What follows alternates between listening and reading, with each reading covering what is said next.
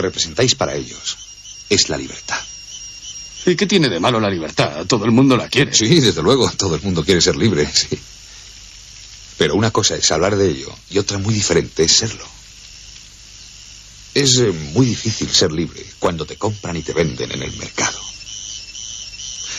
Claro que no les digas jamás que no son libres, porque entonces se dedicarán a matar y a mutilar para demostrar que lo son. Sí, sí, están todo el día dale que dale y dale que dale con la libertad individual.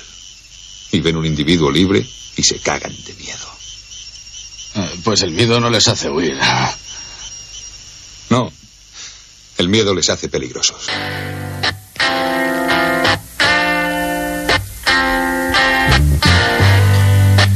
A bordo de sus motos, dos amigos emprenden un viaje desde Los Ángeles buscando la aventura y sobre todo sentirse libres. Por el camino viven experiencias de todo tipo, se topan con personajes de lo más variopinto, incluso sufren el rechazo de aquellos que no entienden su forma de vida.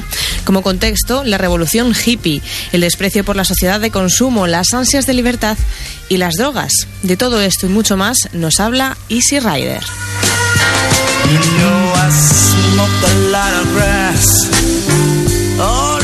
Corría el año 1969 y por primera vez el público iba a ver en pantalla cosas como el amor libre, comunas, sustancias alucinógenas.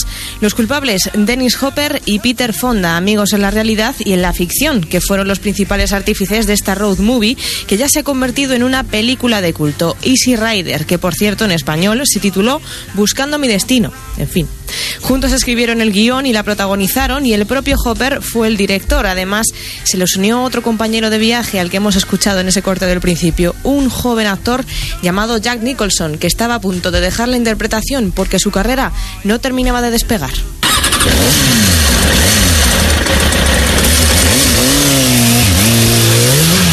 Peter Fonda y Dennis Hopper arrancan sus motos y esto es lo que suena. Born to be Wild, nacido para ser, para ser salvaje, toda una, una, declaración de intenciones. Los autores, una banda llamada Steppenwolf, Lobo Estepario, igual que cierto libro de Herman Hesse que se convirtió en obra de culto para los hippies de Estados Unidos en el 60, precisamente en la época de la peli. ¿Casualidad?